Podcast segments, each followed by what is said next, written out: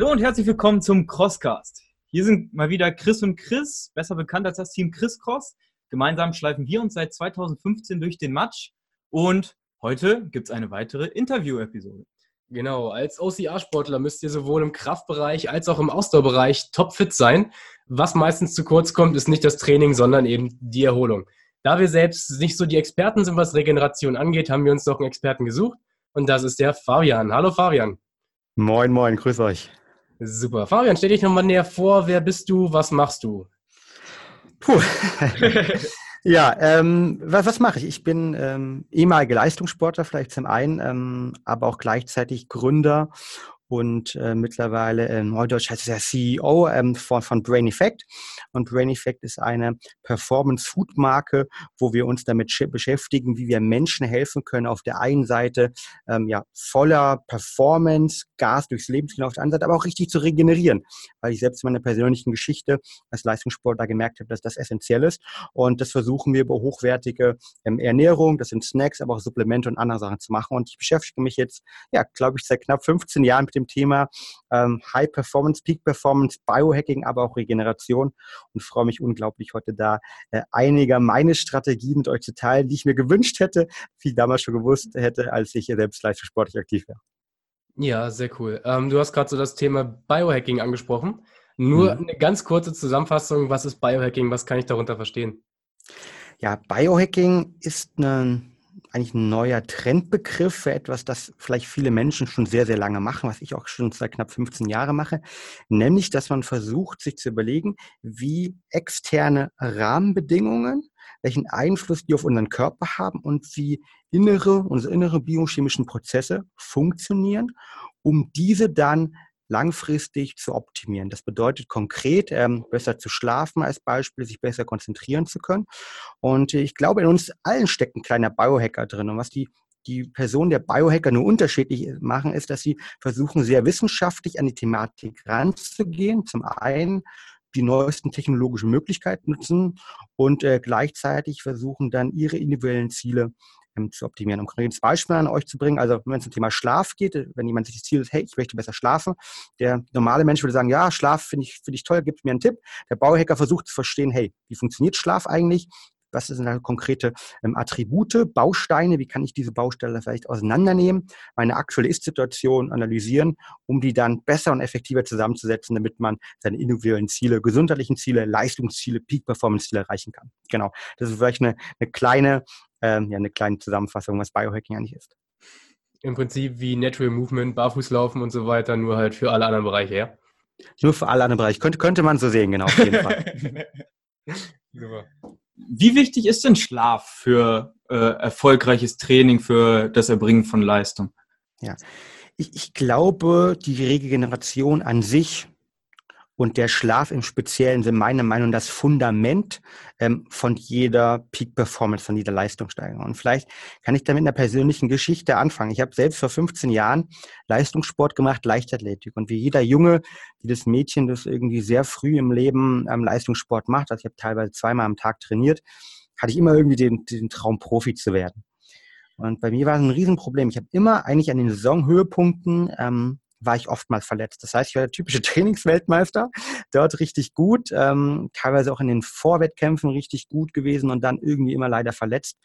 Eigentlich, ähm, wenn es darum geht, okay, ähm, jetzt gibt es hier die Medaillen zu gewinnen. Und ein Hintergrund war, glaube ich, dass ich damals unglaublich versucht habe, alles unter einen Hut zu bringen. Also ich habe irgendwie ja, in der Schule versucht, damals mit 15, 16 gut zu sein. Ich habe eine Pubertät äh, gehabt, das heißt, irgendwie die erste Freundin war da, man wollte ein bisschen feiern, man hat zweimal die Woche trainiert, vor der Schule, nach der Schule und ein paar andere Sachen gemacht.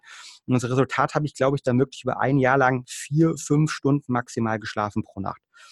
Und mein Vater, der ist Arzt und der hat mir damals eine Studie der Harvard Medical School mitgebracht. Und die hat eigentlich komplett mein Leben verändert. Und ich kann ganz genau erinnern, es war im Januar und ich war mal wieder verletzt nach dem Trainingslager. Und ähm, die hat gezeigt damals, dass schlechter Schlaf maßgeblich das Verletzungsrisiko von Leistungssportlern signifikant erhöhen kann. Und während dann der eine oder andere von meinen Freunden eher sich überlegt hat, okay, hey, wie kann ich irgendwie optimieren, zum ersten Mal eine Freundin in der, in, oder eine Frau in der, im Club ansprechen oder bei uns war es eher die Dorfdiskothek ansprechen, habe ich mich dann wirklich damit beschäftigt, wie können eigentlich Ernährungsweisen, wie können Supplemente, aber wir haben auch, können auch Verhaltensweisen einen Einfluss auf meinen Schlaf und auf meine Regeneration haben. Und ich habe damals ähm, dann wirklich auch meinen Schlaf relativ schnell in den Griff bekommen. Ich habe schneller oder deutlich besser geschlafen. Ich habe äh, meine Schlafqualität erhöhen können. Und das wirklich Faszinierende war, dass ich aber auch gleichzeitig noch ganz, ganz viele andere tolle Sachen bemerkt habe. Nämlich zum einen, dass ich in der Schule besser geworden bin. Ich habe mein Trainingspensum in einer kürzeren Zeit geschafft. Mir ging es insgesamt deutlich besser. Und ähm, Verletzungen waren auch weg. Und deshalb kann ich, glaube ich, heute Schlussfolgern eigentlich, dass ähm, Schlaf, und das sagt auch die Wissenschaft, dann können wir gerne gleich noch über viele, viele Studien sprechen, ähm, die Regeneration ist ein elementarer Bestandteil jeder Leistungsgleichung. Und wenn ich Peak Performance, High Performance, wie immer man es nennen möchte, bringen möchte, dann muss ich meinen Körper maximal unter Stress setzen, maximal auspowern, aber ich brauche gleichzeitig die Regeneration. Ich kann mich vor einem, äh, dem Lauf von euch, äh, zum Beispiel, kann ich mich so platt machen, ich kann irgendwie meine Muskeln irgendwie beim Bankdrücken so platt machen, im Endeffekt das komplette Wachstum findet niemals im Training, sondern immer nur in der Regenerationsphase statt. Und das muss man verinnerlichen. Und deshalb ist meine provokante Hypothese, dass dort draußen sowohl im Amateurbereich als auch im Leistungssport, Spitzensportbereich wir eher von Übertrainingsproblemen sprechen, ne, bei allen ambitionierten Leuten, als von Untertrainingsproblemen, vor allen Dingen in den Einzelsportarten. Ähm, welche Aspekte hast du jetzt genau geändert, um den besseren Schlaf zu haben? War es jetzt nur die Schlafdauer? War es irgendwie, dass du den Raum abgedunkelt hast oder so technische Geräte ausgeschaltet oder irgendwie irgendwelche Tees vorm Schlafen getrunken hast? Ja, wow. Also ich glaube, damals habe ich noch äh, zwei, drei Sachen verändert. Mittlerweile gibt es natürlich äh, unglaublich viele Sachen. Ich beschäftige mich ja mit dem Thema ja, Schlafhacking auch jetzt schon ein bisschen länger und habe auch äh, das Glück über unser Unternehmen Brain Effect, wo wir ja Schlafprodukte entwickeln und Regenerationsprodukte entwickeln, aber auch gleichzeitig versuchen, ähm, Menschen über Content, über, über gewisses Coaching zu helfen, dass ich den einen oder anderen Spitzensportler, also Fußball-Bundesligaspieler, ähm, Hockeyspieler, äh, Biathleten, ähm, also quasi vom Olympiasieger bis zum ähm, Amateursportler sind alle dabei, die auch ein bisschen unterstütze dabei. Und mit denen entwickle ich gemeinsam auch sehr viele Strategien. Das heißt, ähm, ich fange erstmal an, kurz, was ich damals gemacht habe. Also bei mir am Anfang, und ich glaube, dass das Fundament ist erstmal zu verstehen, dass Schlafen ganz, ganz wichtiger Faktor in der Regenerationsgleichung ist. Das ist das Wichtigste. Und wer das, wer das nicht gemacht hat, ich kenne, ich habe neulich wieder gerade mit einem, mit einem CrossFit-Athleten gesprochen. Ähm, ich glaube, ich kann es einfach mal sagen, Adrian Mundwieler, ähm, der, ähm, der auch bei den, bei den Games zum Beispiel dabei war und ähm, einer der wahrscheinlich Top 3 europäischen Crossfitter ist und der gesagt hat, okay, er hat früher immer, ist er lieber, er hat gesagt, okay, ich habe jetzt noch ein bisschen Zeit, ne, 22 Uhr oder 9 Uhr abends, ich habe noch ein bisschen Zeit, ach komm, mache ich noch mal eine Einheit extra hinzu. Das heißt, irgendwie im Endeffekt dieser Gedanke, mehr ist mehr, ähm, ist, glaube ich, schwierig weil der Körper braucht Regenerationsphasen. Ähm, die einen oder anderen aus den Sportwissenschaften kennen das Konzept der Superkompensation und Homöostase. Das bedeutet, ähm, wenn ich mich komplett auspowere, na, dann geht ja meine Leistung erstmal runter. Ich kann ja als Beispiel kein Marathon durchsprinten. Und irgendwann sind meine Speicher komplett platt, ähm, die Muskeln sind komplett kaputt, ich habe Mikroentzündung etc. Und dann sinkt erstmal quasi bei dem Training meine Leistungsfähigkeit. Und dann muss sie sich wiederholen. Und ich muss genau den richtigen Zeitpunkt abpassen, dass ich mindestens wieder auf mein sozusagen Ausgangsniveau gekommen bin, dann bin ich in der Homostase, habe ein Gleichgewicht wieder erreicht. Oder, und das will man ja eigentlich im Training, ich, das Leistungspensum steigt, also ich erreiche Superkompensation. Und deshalb ist ähm, das Wichtigste überhaupt erstmal, sich damit zu beschäftigen, dass die Regeneration wichtig ist, dass sie Teil jedes Trainingsplans sein sollte, meiner Meinung nach auch. Und dass Regeneration auch nicht heißt, ich chill jetzt einfach rum, sondern dass man sie auf aktiv gestalten kann. Und das Schlaf, das ist der vierte Punkt, ein ganz wichtiger Bestandteil ist. Das sind so die, die, die ersten Thematiken, ähm, die, die für mich ich äh, erstmal realisiert habe. Und die waren vielleicht sogar die schwersten, weil ich kenne das ja selbst, man will immer powern, aber eigentlich liegt die äh, Magie vielleicht durchaus in der Regenerationsphase. Okay, und was kann man äh, jetzt, hast du ja gesagt, das geht dann, ging dann noch weiter, äh, die Gedanken, was kann man darüber hinaus dann vielleicht in, der, in Sachen Ernährung oder äh, ähnliches tun? Klar, also wenn es darum geht, jetzt ähm, den, den Schlaf konkret als Teil der Regeneration zu verbessern. Also ich glaube, Regeneration hat immer drei Punkte. Erstmal das Thema Schlaf, der wichtigste. Ähm, Gehe ich jetzt drauf ein. Dann ist es das Thema natürlich immer irgendwie nach dem Training regenerieren, also raus aus den Katabolen in die anabolen Prozesse reinkommen. Zweiter Punkt und der dritte Punkt ist generell so Ernährung allgemein. Aber kommen wir zum Thema Schlaf, sei deine Frage. Ich glaube, beim Thema Schlaf kann ich jetzt erstmal fünf oder sechs Tipps konkret mitgeben. Erster Punkt ist, ähm, unser Körper liebt Routinen. Und deshalb ist es beim Schlaf ganz wichtig, dass wir dem Körper genau diese Routine geben. Ich zum Beispiel brauche keinen Wecker mehr, weil ich jeden Tag zur gleichen Zeit ins Bett gehe und jeden Tag zur gleichen Zeit wieder aufstehe. Und äh, daraus resultieren brauche ich keinen Wecker mehr. Ich stehe mittlerweile fünf Minuten eigentlich schon vorher auf. Und ähm, deshalb ist es wirklich wichtig, dass man versucht, das gerade vielleicht in der Trainingsphase, sei es in der Vorbereitung auf den Lauf, sei es irgendwie oder auf ein Event, sei es in der, in der Trainingslagerphase, da wirklich darauf achtet, ähm, dass man diesem Körper diese Routinen gibt und optimal sozusagen auch einen Einschlaf- oder Aufwachzeitpunkt wählt, den man auch am Wochenende durchziehen kann. Und eine Frage, die ich ganz oft bekomme von, von vielen, vielen Athleten ist, ja Mensch, wie lange soll ich eigentlich schlafen und wann soll ich einschlafen, wann soll ich aufstehen? Und da ist meine Antwort, ja, das ist ein bisschen schwierig halt. Ne? Also generell sollte man als Sportler, und das ist leider individuell, erstmal ein bisschen mehr regenerieren. Also die Top-Sportler, also zum Beispiel so ein LeBron James, der sagt von sich selbst, Mensch, jede Minute, die ich nicht trainiere, beschäftige ich mich mit Regeneration und Schlaf ist ein ganz, ganz wichtiger Punkt.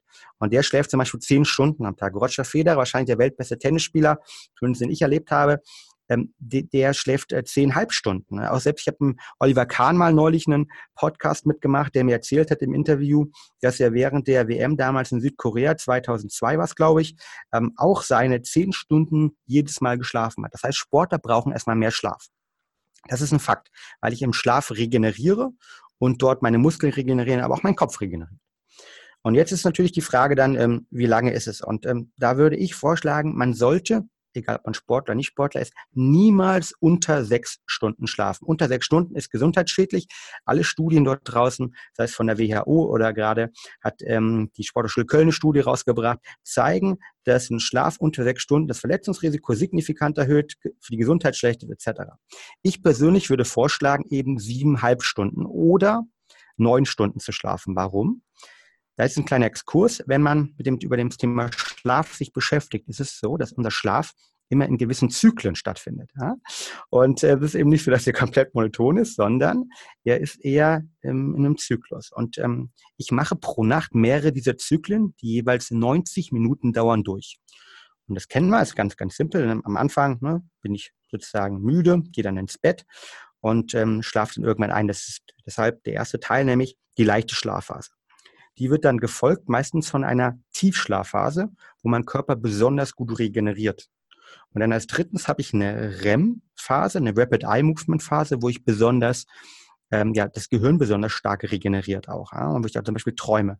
Und diese drei Phasen, in der Wissenschaft gibt es noch eine vierte Phase, aber das wird jetzt komplex, die mache ich halt mehrmals pro Nacht durch. Und deshalb sollte ich versuchen, zum Beispiel alle, ähm, soll ich immer diese Phasen komplett durchmachen, ist ein Punkt. Und äh, wenn jetzt die Frage von euch kommen wird, ja, wann soll ich denn ins Bett gehen und soll ich aufstehen, würde ich sagen, überlegt euch, wann ihr, mor wann ihr morgens aufstehen könnt. Ne? Also jederzeit, zum Beispiel auch am Wochenende. Das ist bei mir zum Beispiel 6 Uhr. Und dann kann man rückwärts rechnen, sechs Stunden morgens minus zum Beispiel den neun Stunden. Wo komme ich dann raus? Oder in dem Fall siebeneinhalb Stunden, wenn man nur, ähm, ich sag mal, ähm, fünf Phasen durchmachen möchte. Und ähm, dann kann, weiß ich ganz genau, wann ich ins Bett gehen muss. Zum Beispiel bei mir sind es dann irgendwie um 10 Uhr, 10.30 Uhr. Wenn ich um 6 Uhr aufstehen will und dann weiß ich noch, dass ich 15 Minuten brauche, um einzuschlafen. Typische Deutsche braucht 14 Minuten. Ähm, und dann weiß ich, dass ich um 10.14 Uhr, um 10 Uhr, 10.15 Uhr im Bett liegen muss, um halt auf meine Zeit zu kommen. Und so kann man das bestimmen eigentlich und hat man eine, eine ganz eine gute Möglichkeit sozusagen, zumindest seinen Schlaf, Einschlafzeit und schon mal zu berechnen, um wann ich aufwachen soll. Erstmal soweit verständlich oder? Ja, auf jeden Fall. Das ja. ist schon mal sehr hilfreich.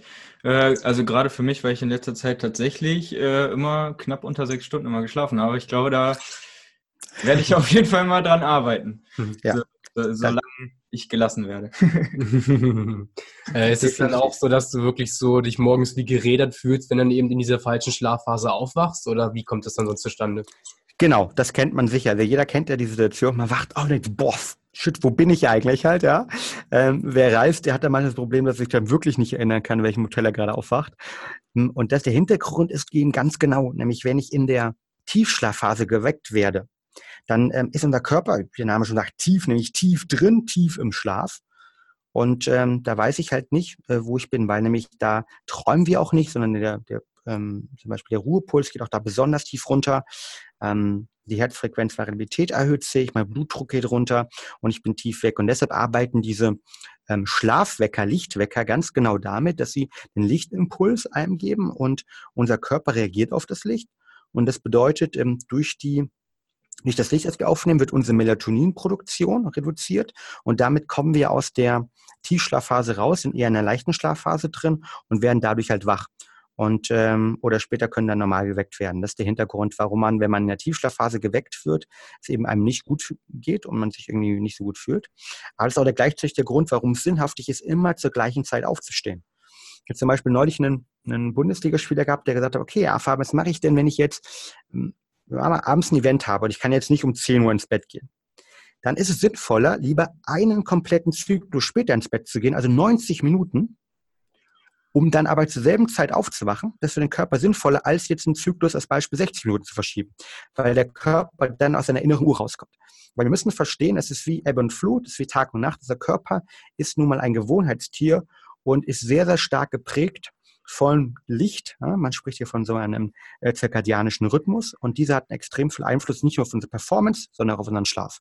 Und deshalb ist das sozusagen ähm, ähm der, der Punkt. Was hältst du von diesem Thema ähm, tagsüber mal eine halbe Stunde hinlegen, Powernapping, wenn man ja. so nach der Arbeit nach Hause kommt oder nach einer harten Trainingseinheit oder vor einer Trainingseinheit sagt, ich bin echt noch richtig fertig, ich lege mich nochmal eine halbe Stunde hin. In welche Phase bin ich da und bringt mir das überhaupt was dann? Sehr, sehr coole Fragen. Also Punkt eins, ich bin großer Fan davon, ähm, wie viele, viele andere ähm, Sportler dort draußen, glaube ich auch. Ähm, es hilft dir definitiv was. Also die deutsche Fußballnationalmannschaft zum Beispiel, die schläft auch vor jedem Spiel, hat die nochmal eine Ruhephase. Und ähm, alle Studien dort draußen zeigen, dass Powernapping funktioniert. Erster Punkt. Zweiter Punkt ist, wenn ich ein Powernap mache, darf ich es entweder maximal 25 bis 30 Minuten machen, weil ich sonst wieder die Gefahr habe, in eine Tiefschlafphase reinzukommen. Und ich möchte eigentlich nur diese kurze, ähm, ja, die leichte Schlafphase ausnutzen, um ein bisschen zu regenerieren. Ja, weil das ist ganz wichtig.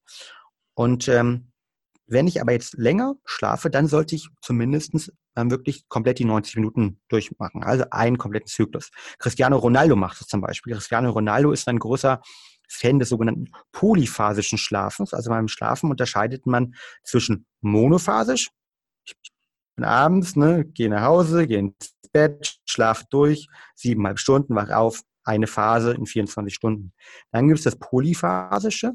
Das bedeutet, man teilt das Ganze auf in unterschiedliche Schlafzyklen. Das krasseste ist, glaube ich, der sogenannte Übermann- oder Superman-Schlaf, wo man, ich glaube, verteilt, es sind, glaube ich, knapp zwei Stunden und immer in, ich meine, 20-minütigen oder 40 Minuten Intervallen. Ähm, müsste ich selbst nochmal nachschauen gerade. Ähm, oder können wir es unten auch verlinken ähm, schläft. Also da gibt's, kann man äh, extrem rass machen. Das heißt, man kann in unterschiedlichen Zeitphasen schlafen. Und ähm, aber alle Research zeigen halt, ne, vorm Training zum Beispiel, ne, vorm Spiel, vorm Wettkampf nochmal eine Ruhephase haben, nochmal eine Schlafphase haben, entweder 30, maximal 30 Minuten, besten 25 Minuten Powernap oder eine komplette Schlafzyklus von 90 Minuten sind definitiv für jeden Leistungssportler sinnvoll. Vielleicht noch ein kleiner Advanced-Tipp von meiner Seite, wer den Power Nap noch ein bisschen upgraden möchte, in den noch ein bisschen geiler äh, und vor allem regenerativer äh, machen möchte, der kann das Ganze mit Koffein kombinieren. Und zwar ist es so, dass Koffein, äh, ein Espresso, klingt jetzt erstmal ein bisschen verrückt, aber ein Espresso vor dem Power Nap eingenommen, sorgt dafür, dass ich, wenn ich aufwache, mehr Energie habe.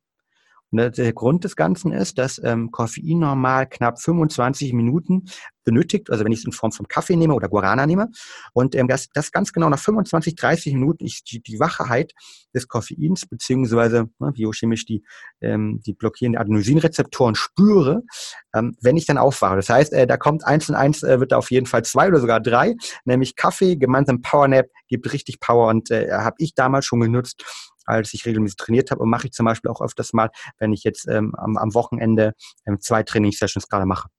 Richtig guter Tipp auf jeden Fall. Also mhm. nächstes Mal ein bisschen eineinhalb Stunden vor dem Wettkampf anreisen, nochmal einen Kaffee trinken und schlafen gehen. Ja, ja. vom Powernap, äh, das ist auf jeden Fall, da wäre ich so, so nicht drauf gekommen. Ja, sehr, sehr cool. Vielleicht noch ein paar andere äh, Tipps. Du hattest ja am Anfang auch gefragt, ähm, welche, welche Möglichkeit gibt es noch, Ernährungstechnik und so weiter. Und ich glaube, ich war, das ist ja immer unser Gefühl bei Tipp Nummer eins und Tipp Nummer zwei. Ähm, also, erste Tipp haben wir gesagt, zur gleichen Zeit ins Bett gehen. also ne, Routinen schaffen. Der zweite Tipp ist ähm, dann sozusagen sich optimal ähm, den Einschlafzeitraum äh, bestimmen. Ne? Sportler brauchen tendenziell, würde ich sagen, auf jeden Fall fünf Zyklen oder sechs Zyklen, vielleicht sogar sieben Zyklen, also siebeneinhalb, neun oder zehnhalb Stunden. Und dann ähm, der dritte Tipp ist, ähm, wenn ich dann schlafen gehe, ähm, um wirklich gut zu schlafen, sollte ich auf die Qualität des Schlafes achten. Das heißt, beim Schlafen geht es so wie vielen Sachen im Leben, es kommt irgendwie mehr auf die Qualität an und weniger auf die Quantität. Ja? Das heißt, ich musste mich darum kümmern, wie kann ich wirklich gut schlafen, wie kann ich einen hohen Anteil an REM-Phasen, also der Rapid Eye Movement Phase und der Tiefschlafphase haben. Weil genau in diesen Phasen immer die Magie eigentlich passiert, wir besonders gut regenerieren, der Körper nach einem harten Training richtig gut regeneriert, um dann später auch wieder, wie gesagt, ne, in die Homostase in Superkombination zu kommen. Das ist die Frage, wie kann ich das machen?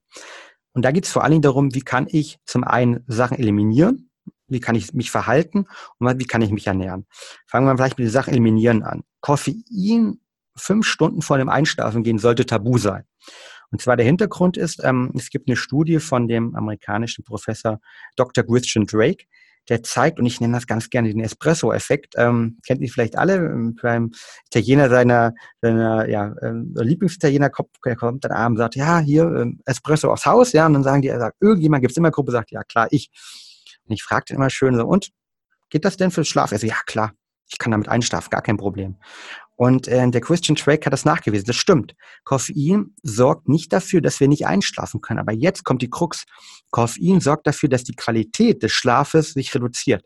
Das heißt, viele Leute merken gar nicht, dass sie, ähm, wenn sie dann irgendwie acht Stunden schlafen, aufwachen und sich scheiße fühlen, dass vielleicht das Koffein vor dem Einschlafengehen das Problem war. Also deshalb fünf Stunden vor dem Einschlafengehen kein Koffein für guten Schlaf. Erster Punkt. Dann, glaube ich, ein ganz, ganz wichtiger Punkt ähm, ähm, ähm, für, für alle dort draußen, die zuhören. Eine große Frage ist ja, wann soll ich eigentlich trainieren? Und wann soll ich Sport machen, sodass ich optimal regenerieren kann? Und da ist die Studienlage leider relativ eindeutig, dass ich nämlich zwei Stunden vor dem Einschlafengehen nicht trainieren sollte, beziehungsweise dass das zumindest nicht positiv sich auf meinen Schlaf auswirkt. Und der Hintergrund des Ganzen ist, wenn ich nämlich abends jetzt nochmal als Beispiel ein Workout mache im Gym, eine kleine Crossfit-Einheit als Beispiel oder nochmal, was ich irgendwie ähm, Muskeltraining mache, damit ich mich bei den, bei den ähm, ja, Obstacles dann richtig irgendwie im Zweifel hochziehen kann, dann sorgt das dafür, dass mein Körper unglaublich viel Cortisol produziert. Cortisol ist ein Stresshormon. Das brauche ich, um richtig Gas geben zu können beim Training. Dieses Cortisol ist aber leider der Gegenspieler von unserem Schlafhormon Melatonin. Das bedeutet, je mehr Stress ich im Körper habe, durch den Job, ne, durch irgendwie Stress, Freund, Freund, wo auch immer, oder auch durch Sport, desto eher ist mein sozusagen Melatoninspiegel, mein Schlafhormonspiegel reduziert und desto schlechter schlafe ich in der Kausalität. Und ähm, das ist so ein Punkt. Und gleichzeitig ist es so, wenn ich abends richtig trainiere, vielleicht nochmal eine ordentliche Intervall-Jogging-Einheit mache, dann ähm, steigt auch meine Körperkerntemperatur an. Und wenn diese angestiegen ist, sorgt das wiederum dafür, dass mein Körper mehr Energie aufwenden muss, wenn ich dann abends ins Bett gehe, weil nämlich, wenn ich einschlafe, ist es so, dass sozusagen die Körperkerntemperatur sich leicht reduziert. Und deshalb ähm, zeigen ähm, Forschung, ich glaube, das ist von der University Maryland, ähm, die hat dort eine Studie gemacht, dass gerade morgens, mittags oder bis 18, 19 Uhr, dass das die Trainingszeiten sind, die, sagen wir mal, optimal für die Regeneration sind. Dass man eben zwei Stunden vor dem Einschlafen gehen optimal kein Workout, zumindest kein krasses Workout macht, wo man sich maximal auspowert. Ja. Also vielleicht noch ein zweiter Tipp. Ich weiß nicht, wann trainiert ihr normal oder wann trainieren so in eurer Meinung nach die meisten Leute? Also wir haben den riesen Vorteil, dass ich halt viel spät arbeite und Chris seine Zeiten auch sehr flexibel einteilen kann. Also wir trainieren tatsächlich lieber morgens. Das ist total gut. Abends ist halt nur noch so eine lockere Einheit quasi von der Arbeit nach Hause fahren mit dem mhm. Fahrrad. Aber das ist auch eher alles andere als Hardcore, sondern ja, entspanntes Fahrradfahren, sage ich mal. Da geht der Puls auch nicht stark nach oben. Deswegen Top. haben wir da schon mal mhm scheinbar guten Vorteil. Das ist schon mal cool zu wissen. Ganz aussuchen kann man sich das natürlich immer nicht, ne? Ja. Äh, aber wenn man die Wahl hat, ja, guter Tipp. Wir kommen auch gerne mal dazu später, was man machen kann dann. Also wir haben zum Beispiel selbst viele Schichtarbeiter als Kunden, die sich eben überhaupt nicht äh, selbst entscheiden können, wann sie arbeiten und wann sie auch Sport machen, daraus resultieren. Aber es ist auf jeden Fall, ist die Studienlage sich ähm, relativ klar und eindeutig. Den, den dritten Punkt, ähm, den man natürlich versuchen sollte zu meiden, ist, ähm, dass ich abends vor dem Einschlafengehen nochmal extremst viele kurzkettige Kohlenhydrate esse. Warum? Ähm, klar, ich mache im Training gleich meinen Kohlenhydratspeicher leer, wenn ich 18 Uhr, 19 Uhr nochmal trainiere, aber wenn ich jetzt abends äh, vorm Einschlafengehen, ne, Worst-Case-Szenario 22 Uhr und ich hau mir jetzt noch eine Pizza rein, ähm, dann passiert nämlich das, dass ich im ersten Schritt ähm, mein Insulinspiegel massiv ansteigt. Kurzkettige Kohlenhydrate sorgen für einen Anstieg des Insulinspiegels. Und wir kennen das alle, das passiert, wenn ich mal drei, vier, fünf Snickers gegessen habe, nämlich ich unterzuckere irgendwann. Und das Problem ist, in der Nacht unter Zucker der Körper nicht, dass er irgendwie nicht konzentrieren kann, aber wir wachen auf. Und der, das Resultat hat man, glaube ich, mal in der Werbung vor ein paar Jahren gesehen. Das sind dann diese, die Personen, die nachts aufwachen und irgendwie äh, in den Kühlschrank gehen und diese Torten irgendwie unbedingt essen wollen, die Sahnetorten. Da gab es, glaube ich, sogar eine, eine verrückte, verrückte Werbung von Koppenrad und Wiese und so weiter. Und der Hintergrund ist wahrscheinlich, dass sie sich den Abend bevor schon zu viel Torte gegessen haben. Ja, also abends kurzkettige Kohlenhydrate meiden eher so eine optimale Schlafernährung sind langkettige Kohlenhydrate, hochwertige Fette, Avocado zum Beispiel, Quinoa, vielleicht einen gedämpften Lachs, ähm, Gemüse dazu, vielleicht noch ein Proteinshake, ähm, aber eben nicht, ähm, ich sag mal, extrem viel, also nicht die Pasta am Abend halt. Ja, die sorgt nicht nur dafür, dass in, im Schlaf viele Energie ne, für die ich sag mal, Verdauung gebraucht wird, sondern vor allen Dingen auch, dass wir unterzuckern und zu viel Insulin produzieren. Und das hat noch ein zweites, gerade für Sportler in der Regeneration, einen zweiten Nachteil, nämlich in den ersten Schlafphasen. Also von 10 bis 1 Uhr nachts habe ich natürlich den größten Ausstoß vom HGH, vom Human Growth Hormon, von unserem natürlichen Wachstumshormon. Und dieses Wachstumshormon ist nicht nur wichtig für das ganze Thema ähm, Regeneration, sondern Anti-Aging und so weiter. Und wenn ich da, der Insulin ist leider Gegenspieler. Und wenn ich jetzt zu viel Insulin nehme, dann ähm, zeigt die Forschung ähm, oder ich zu viel Kohlenhydrate esse, dass ich eben nicht diesen HGH-Ausstoß habe, den ich normal hätte. Und ähm, es gibt unglaublich viele Leistungssportler, die ähm, Wachstumshormon alles dafür tun, um sie da genügend von zu haben. Und es wäre auch schade, wenn man das durch schlechte Ernährung ähm, genau diese natürliche Sekretion abends reduziert. Das ist zum Thema so Ernährung eigentlich. Wie soll ich oder wie kann ich dafür sorgen, dass ich abends eben vernünftige Sachen esse? Ich esse zum Beispiel abends, wie gesagt, gerne mal äh, einfach mal einen Shake, ne? Gut, gute Nachtshake, wie ich ihn so gerne nenne. Ähm, da ist Casein drin oder vegane Proteine, ähm, noch ein paar, ähm, paar langkettige Kohlenhydrate und, und that's it. Oder halt auch durchaus mal gedämpftes Gemüse, Quinoa, Lachs und eine Proteinquelle dazu. Dann wird zum Glück unsere vier, fünf Snickers nur in der Pit und nicht abends beim Schlafen bei den Leuten. Ähm, was uns jetzt interessieren würde, wir fahren ja Ende Juni oder ich besser gesagt zur EM, wir fahren zusammen zur WM im Oktober. Wie sieht die perfekte Woche vorher aus und wie gestalte ich das am besten mit den Flügen und Anreisen? Ja, genau. Also Anreisen ähm, generell sind immer äh, eine riesige Herausforderung. Wo ist genau äh, die EM? Die EM ist in Polen und die WM in London. Okay, ja, also beides zum, zum Glück nicht ganz so weit entfernt. Also wer zum Beispiel jetzt noch zu weiteren Events fliegt, also wo deutlich unterschiedliche Zeitzonen sind, also zwei, drei Stunden plus, ne? Bitte? Die Enduro in Sydney. Ja. Die Enduro in Sydney zum Beispiel, also da macht es definitiv möglichst früh anzureisen. Warum? Weil der Körper sich ganz genau auf diese Zeit zunächst einstellen muss und ähm, das komplette, der komplette zirkadianische Rhythmus, also unser Rhythmus, der über Licht ähm, die Hormone strukturiert, vor allem Cortisol und Melatonin, der muss sich erst anpassen und sonst äh, entsteht halt Jetlag und Jetlag ist nichts anderes ähm, als sozusagen eine Desynchronisierung eurer inneren Uhr mit der Uhr dort draußen halt. Ja. Und deshalb sagt man, normale Olympiathleten, die reisen zum Beispiel zwei Wochen, zweieinhalb Wochen vorher an, um sich zu akklimatisieren. Ne? So heißt es so schön. Ähm, das war kurz deine konkrete Frage, ja. Was kann ich machen, wenn ich jetzt irgendwie anreise? Ich würde auch einfach mal mindestens mal ähm, zwei, drei Tage vorher anreisen, wenn das irgendwie geht. Warum? Man spricht oftmals an wenn man woanders übernachtet, gibt es sogenannten First-Night-Effekt, nämlich dass man die erste Nacht am fremden Ort nicht ganz so geil schläft. Das Problem haben übrigens zum Beispiel viele Fußball-Bundesliga-Profis, dass sie immer in neuen Hotels schlafen, wenn sie im Auswärtsspiel sind oder auch an Hockey, wie auch immer. Und dass sie dann natürlich in dem, in dem Moment nicht ganz so gut dort schlafen können. Und jeder, der viel auf Geschäftsreisen ist, kennt das vielleicht. Also deshalb mindestens mal eine, eher zwei Tage, zweieinhalb Tage vorher anreisen, dass man zwei Nächte vorher hat. Eine Nacht am Akklimatisieren, ne, vielleicht sogar zwei Nächte, ähm, und dann eine Nacht davor, die halt ähm, optimal strukturiert ist. Ich glaube, das ist ganz wichtig. Ähm, das zweite ist natürlich dann die Trainingssteuerung an sich, wenn es um die Regeneration geht. In der Woche vor einem Wettkampf sollte ich natürlich nicht nochmal richtig powern halt, ne? mich nicht, nicht verausgaben, sondern ich möchte ja eigentlich nur mein Leistungsniveau halten. Das heißt, in der Trainingssteuerung sollte das ganze Thema Regeneration schon optimal abgedeckt sein. Das bedeutet, ich möchte halt hin zu meinem Saisonhöhepunkt, wenn das bei euch jetzt zum Beispiel die EM ist, ja, möchte ich halt dort topfit sein.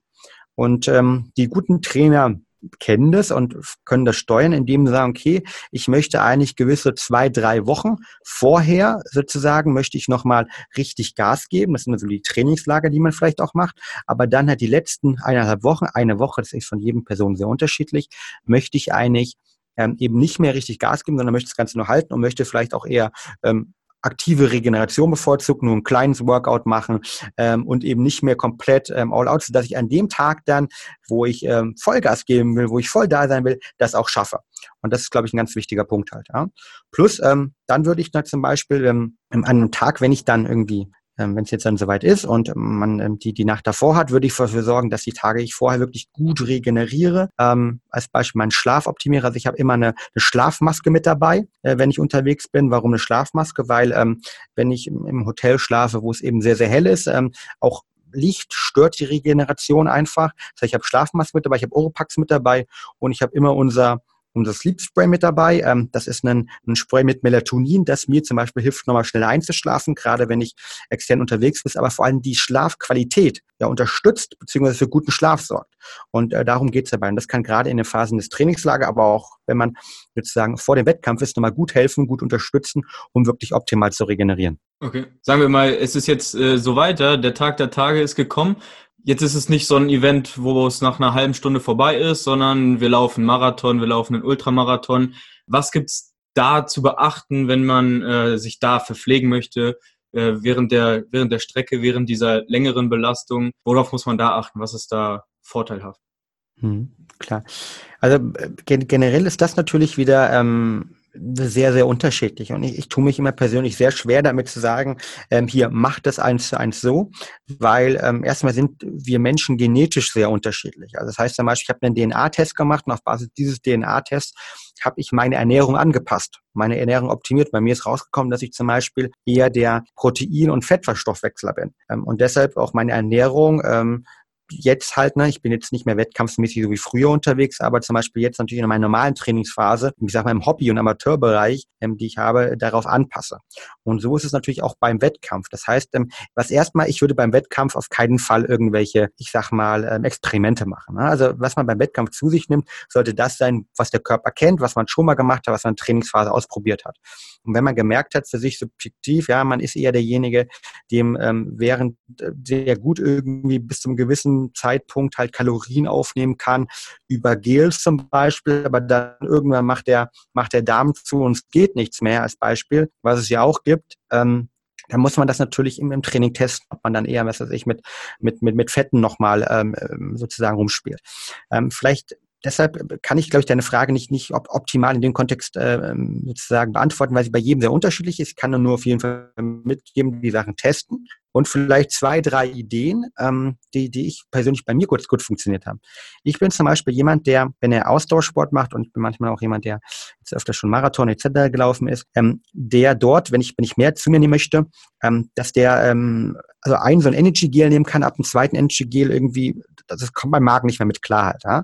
Und das, dass man das mal schon vorher testet, ob man eigentlich eine vernünftige Darmflora hat ähm, und ob man mit diesem, ich sag mal, sehr konzentrierten Energie überhaupt klarkommt oder ob nicht eine natürliche Variante, zum Beispiel dann doch lieber zwei, drei Bananen mehr essen oder einen Riegel optimale Verein sind. Das hängt, glaube ich, sehr stark mit, mit dem Thema Darm auch ab. Und ich finde, viele der Sachen, die dort draußen sind, leider gerade der chemischen, sind echt nicht die besten, weil sie einfach auch den Darm viel zu sehr belasten und damit irgendwie ähm, bringt einem auch nichts, wenn man ständig während des Rennens irgendwie wegtreten muss, wegen äh, verschiedensten Problemchen. Der, der, der zweite Punkt und der natürlich ähm, gerade sehr stark im amerikanischen Kontext im, im Bereich Ultramarathon, Marathons, lange Endurance sozusagen getestet wird, ähm, ist das ganze Thema Fette bzw. Ketone.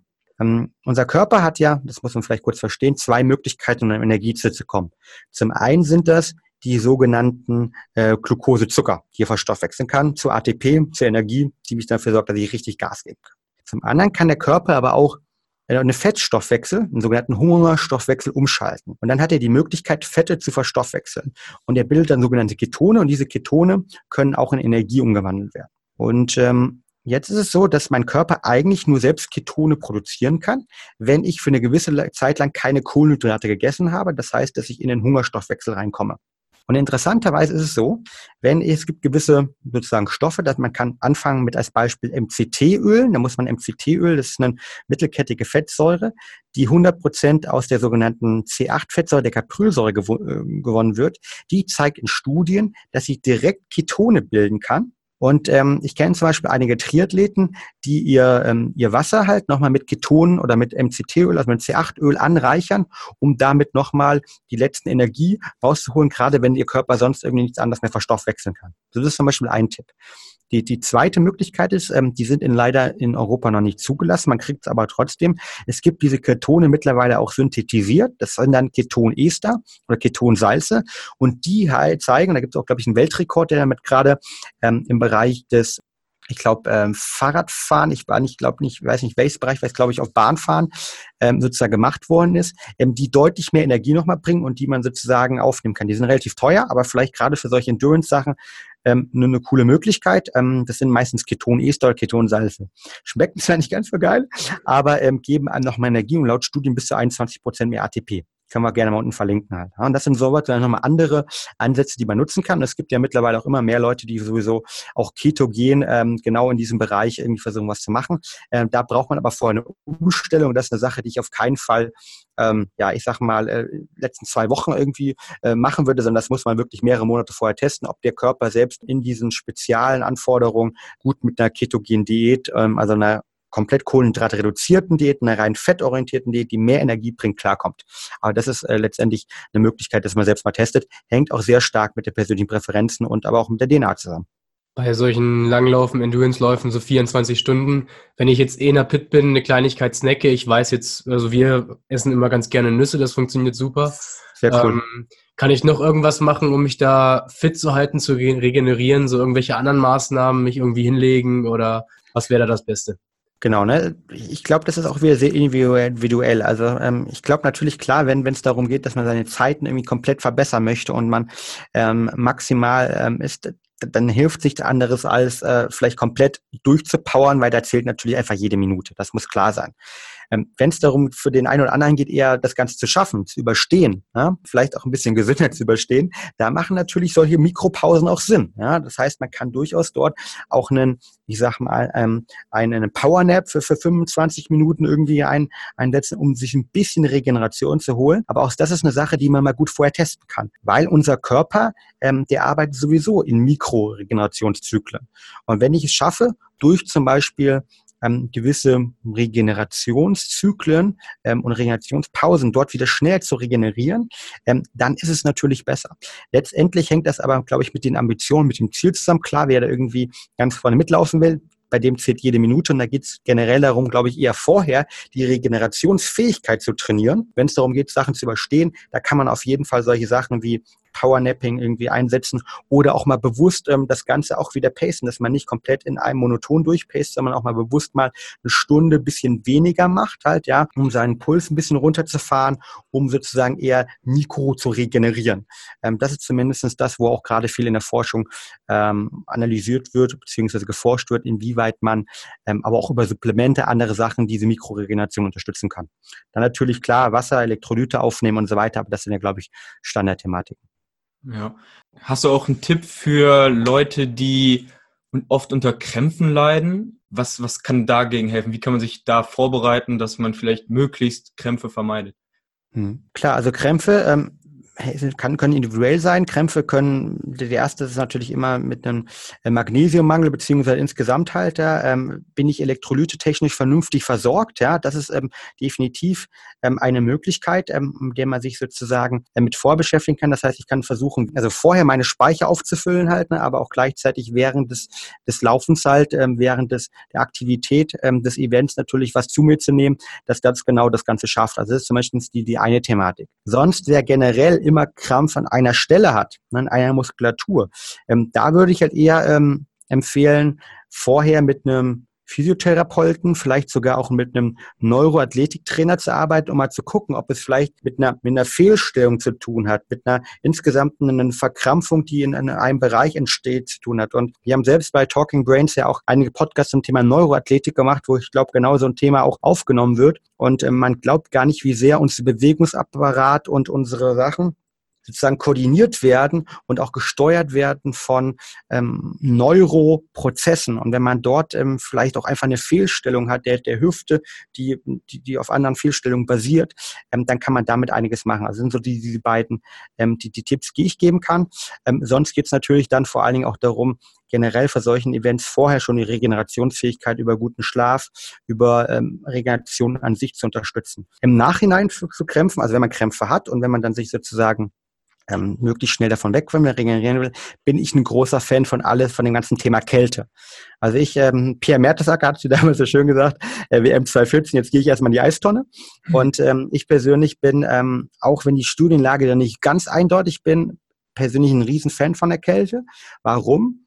Weil sie zum einen, ähm, ich dusche zum Beispiel jeden Morgen kalt, gehe auch hier mit meinem Team öfters, ähm, bei uns, wir haben das Glück, hier einen weißen See in der Nähe zu haben, ähm, also der heißt Weißensee ähm, in Berlin. Und ähm, sind da zum Beispiel im Winter auch regelmäßig äh, mit dem halben Team reingesprungen morgens bei zwei Grad. Und das hat nicht nur super tolle Aspekte nach dem Workout übrigens, nicht so tolle Aspekte für die Regeneration, ähm, dass ich meine Regeneration verbessern kann, sondern gleichzeitig kann ich meinen Körper auch trainieren, wie er mit Stress umgeht. Weil das ist natürlich auch Stress für den Körper, wenn ich dann ins kalte Wasser reinspringe. Genau, bei Sauna ist genau das Gleiche. Und wenn ich das regelmäßig mache, dann kann mein Körper einfach mit Stress besser umgehen. Weil meine Stress-Response, also wie mein Körper mit Stress umgeht, kann ich genauso gut trainieren, wie ich meine Muskulatur trainieren kann. Und wenn ich das zum Beispiel mache, durch ein regelmäßiges ähm, zum Beispiel Kältetraining, Wärmetraining, Hitzetraining, dann sorge ich insgesamt, dass ich in so einer ultrastressenden Situation, wie zum Beispiel ein 24-Stunden-Lauf oder ein, ein Ultramarathon oder was weiß ich auch immer, oder auch einfach ein krasses Obstacle Race, dass mein Körper insgesamt damit besser umgehen kann mit diesem Stress, dem er dort ausgesetzt ist. Und das ist, glaube ich, ein, ein ganz wichtiger Punkt. Und deshalb ist das aber auch nicht nur bei Krämpfen, sondern insgesamt für die Regeneration eine Thematik, die ich persönlich sehr, sehr schätze. Und gemeinsam vielleicht äh, mit, äh, mit CBD, ja, für mich so die beiden ähm, Geheimtipps sind ähm, auf jeden Fall, die wahrscheinlich noch wenige Leute auf deinem, ja, kennen. Also beim nächsten Krampf schnell ins Arctic Animal schleppen oder ins Iceman schleppen. Jetzt hast du gerade äh, CBD gesagt. Ähm, da schwebt ja einem so direkt diese äh, Haschisch-Fahne so vor Augen. Ja, genau.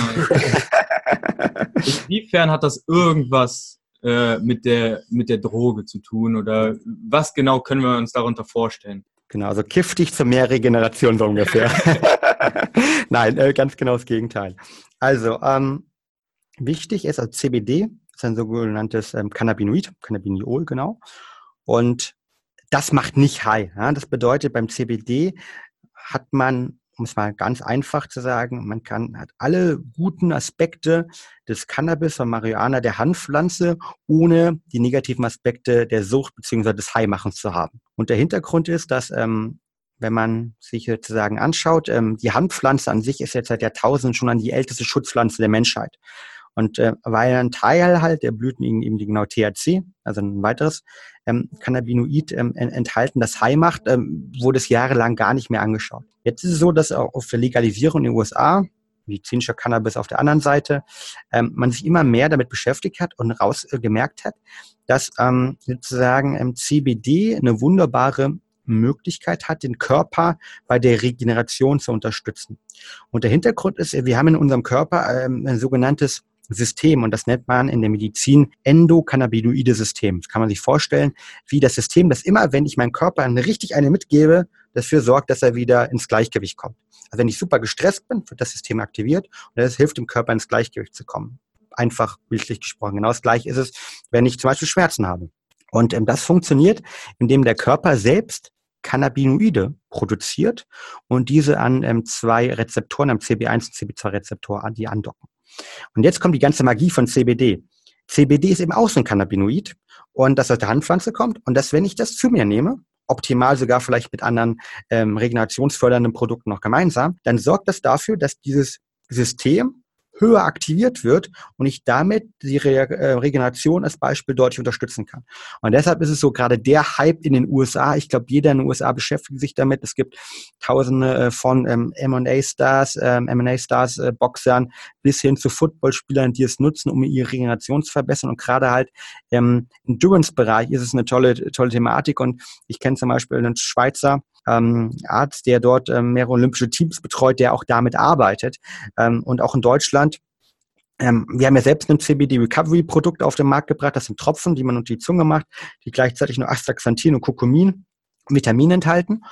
Und ähm, wir haben da unglaublich tolles Feedback von, von Kunden bekommen. Ähm, sozusagen nicht nur, dass sie bei längeren, zum Beispiel Radfahrsessions irgendwie gefühlt haben, dass die Muskulatur subjektiv sich irgendwie sich warm ist und gut durchblutet bleibt, aber gleichzeitig auch noch, dass sie ihre Regeneration ne, sozusagen deutlich verbessern konnten. Und auch in den USA wird es gerade von vielen Footballern, kann man mal schauen, ähm, die es gerade beim Thema irgendwie ähm, Regeneration nach oder Schmerzen nach dem Training ähm, es einsetzen. Das ist also definitiv eine, eine coole Option. Ähm, wichtig dabei ist, ähm, man muss darauf achten, dass die Qualität stimmt. Warum?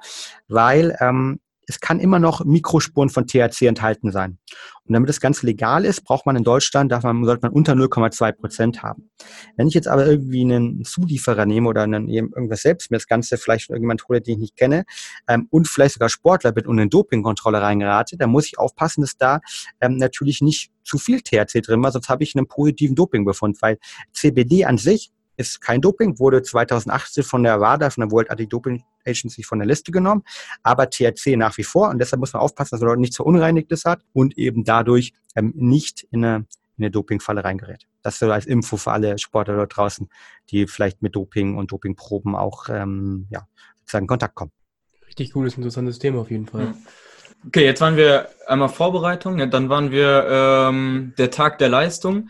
Ähm, jetzt haben wir unsere Leistung erbracht vielleicht sind wir gerade noch am Abend, ja. Ähm, was kann ich jetzt tun, damit ich möglichst schnell und möglichst ohne langen Muskelkater äh, wieder leistungsfähig werde? Was kann ich da unterstützend tun? Hm. Genau, das erste auch wieder direkt am besten in die Eistonne, machen wir Pierre Mertesacker, ne? im Zweifel direkt da rein, das ist eine coole Sache. Ähm, sonst hilft natürlich ähm, direkt auch in die Muskelentspannung kommen, in die Regeneration. Also ich bin nach wie vor jemand, der sehr irgendwie die, die Cool-Down-Session irgendwie nach meinen Workouts schätzt halt, ja. Sei es über vernünftige Black Rolls, die ich nutze, Faszientherapien oder halt auch andere Cool-Down-Sessions, um halt den direkt dem, dem Muskulatur zu helfen.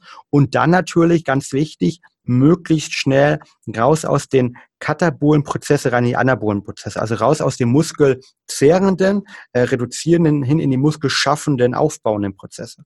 Und das schaffe ich, indem ich möglichst schnell dieses Stresshormon Cortisol reduziere. Also wenn ich als Beispiel jetzt gerade einen, einen Ultramarathon gelaufen bin, dann ist mein Körper voller Cortisol, weil das, das Cortisol, das brauche ich überhaupt, damit ich diese Anstrengung schaffe, damit ich überlebe. Und das ist natürlich ähm, auch in einer Trainingssession extrem so. Und das möchte ich ganz, ganz schnell runterbekommen. Und das kann ich zum Beispiel schaffen, indem ich ähm, nach dem Training ähm, möglichst Aminosäure nehme, aber auch, ähm, wir haben da selbst in der Sporthochschule Köln zum Beispiel gerade ein, ein Produkt entwickelt, das heißt Recharge, äh, Adaptogene nutze. Adaptogene sind nämlich Pflanzenstoffe, die nachweislich in Studien dafür sorgen können, dass das Cortisolniveau sinkt.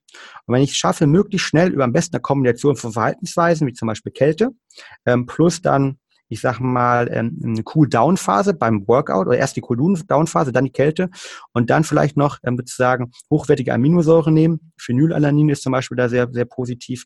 Ähm, plus ähm, dann eventuell noch ähm, Adaptogene wie Ashwagandha etc. Plus äh, meine Elektrolyte zu mir nehmen, dann kann ich dafür sorgen, dass ich möglichst schneller oder deutlich schneller eben in diese Prozesse reinkomme. Plus natürlich dann, ähm, ich sage immer, die Regeneration beginnt, ist immer aktiv. Das bedeutet, ähm, die Tage danach, ähm, vielleicht ähm, sollte ich auch aktiv mich weiter bewegen halt, ne? das Cortisol rausbringen. Das ist der Grund, warum zum Beispiel von der deutschen Nationalmannschaft immer Fotos gibt oder Videos gibt, wie sie Mountainbike fahren nach dem Spiel. Ähm, das ist nicht irgendwie, weil sie sich alle die, die Umgebung anschauen wollen halt, ja, sondern es geht darum, aktive Regeneration und die ist elementar, weil die sorgt dafür, dass ich dafür auch dann ähm, letztendlich mein Cortisol, mein Dauerstressniveau runterbekomme. Das sind so sagen, vier Tipps, die ich äh, direkt auch mitgebe ähm, und die man auch wunderbar einsetzen kann, zum Beispiel vorm Schlafengehen, ähm, dass man sich da nochmal eine kleine Cool-Down-Session hat. Eine Black Roll nutze ich zum Beispiel abends auch, um runterzukommen, um ähm, mein persönliches Stresslevel zu senken, aber auch natürlich um meine Muskulaturen ähm, optimal für den nächsten Tag vorzubereiten. Also der Faulenzer-Tag danach ist eigentlich Gift. Ja? Ist eigentlich, ja, der Faulenzer-Tag, wenn er komplett faulenzen ist, ist er Gift. Lieber aktive Regeneration, das kann eine Yoga-Session sein, das kann Fahrradfahren sein, das kann ganz entspannt Schwimmen sein, das kann die Massage sein. Die Massage ist ja auch aktiv, ja, wenn ein Physiotherapeut das Ganze bearbeitet. Aber sich komplett einfach hinzulegen und ich sag mal, ähm, Hände hoch, Wochenende, Chips und Bierchen, nee, äh, das ist äh, genau das Falsche.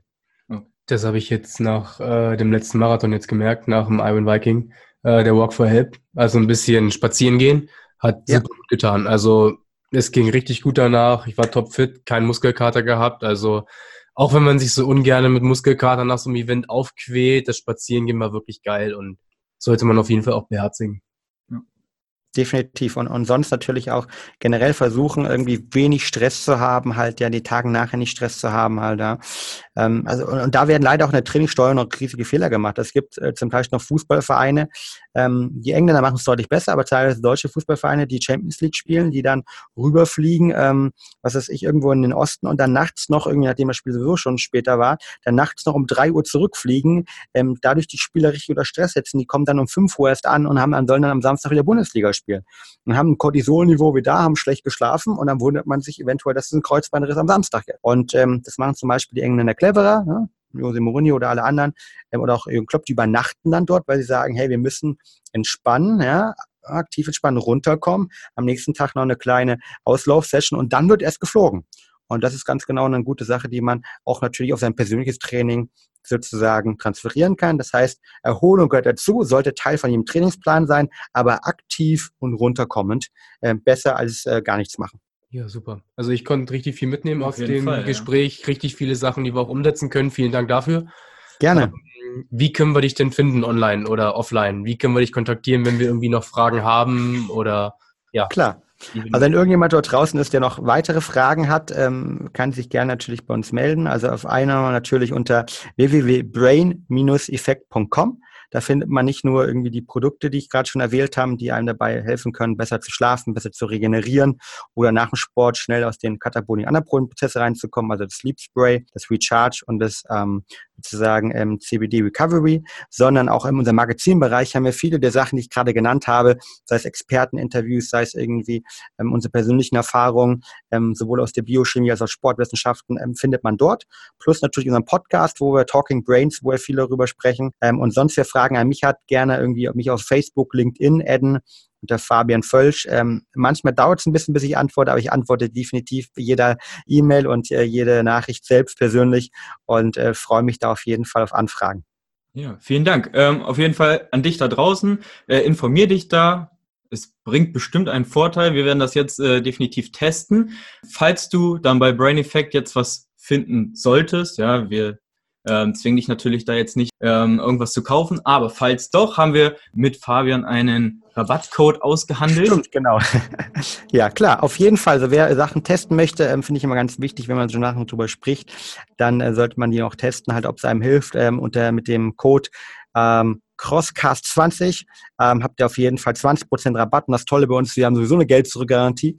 Also das äh, Schlechteste, was passieren kann, ist, dass wir das Geld zurückbekommen. Und das Beste, was passieren kann, dass mit unseren Produkten ähm, nochmal die Regeneration, den Schlaf deutlich verbessern kann. Also testet das gerne aus und wie gesagt, wenn sonst noch Fragen sind rund um die Themen, freue ich mich da gerne äh, unterstützen zu können und äh, wünsche jedem da draußen jetzt erstmal, ähm, wir nehmen das Ganze ja an einem Mittwoch äh, vom langen Wochenende auf, ein, ein tolles äh, zukünftiges Wochenende und ein, eine tolle, aber vor allem regenerative Woche, weil ähm, Wachstum entsteht immer in der Regenerationsphase. Immer daran denken. Okay, vielen Dank. Alle Links packen wir auch nochmal in äh, in die Videobeschreibung natürlich auch, aber vor allem in die Podcast-Beschreibung.